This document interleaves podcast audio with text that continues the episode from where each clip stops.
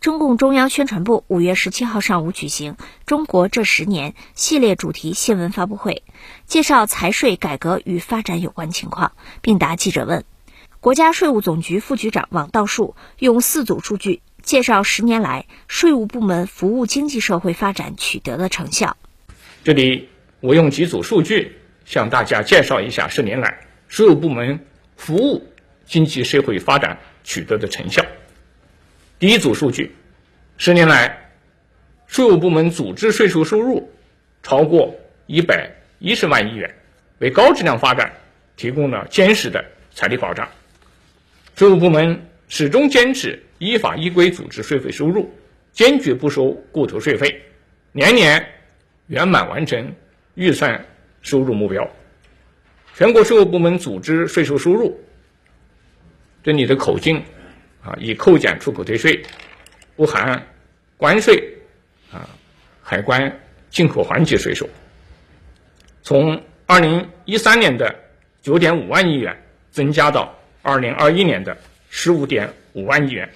累计完成一百一十二万亿元，年均增长百分之六点八，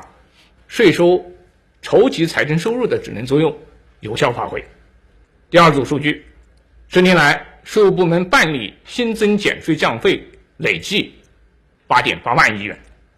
我国宏观税负从二零一二年的百分之十八点七降至二零二一年的百分之十五点一，特别是二零幺九年实施更大规模减税降费，当年宏观税负比二零幺八年降低一个百分点。第三组数据，十年来新办涉税市场主体累计超过九千万户。有效激发市场主体活力。党的十八大以来，在减税降费等宏观政策综合作用下，全社会创新创业活力持续激发，全国新办涉税市场主体累计达到九千三百一十五万户，年均增加逾千万户，增值税一般纳税人户数由二零幺五年底的五百四十四万户。增长至二零二一年底的一千二百三十八万户，放水养鱼的效果持续显现。第四组数据，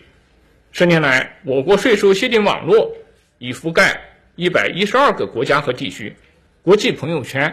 越来越大。发起建立首个税收领域多边国际税收平台及“一带一路”税收征管合作机制，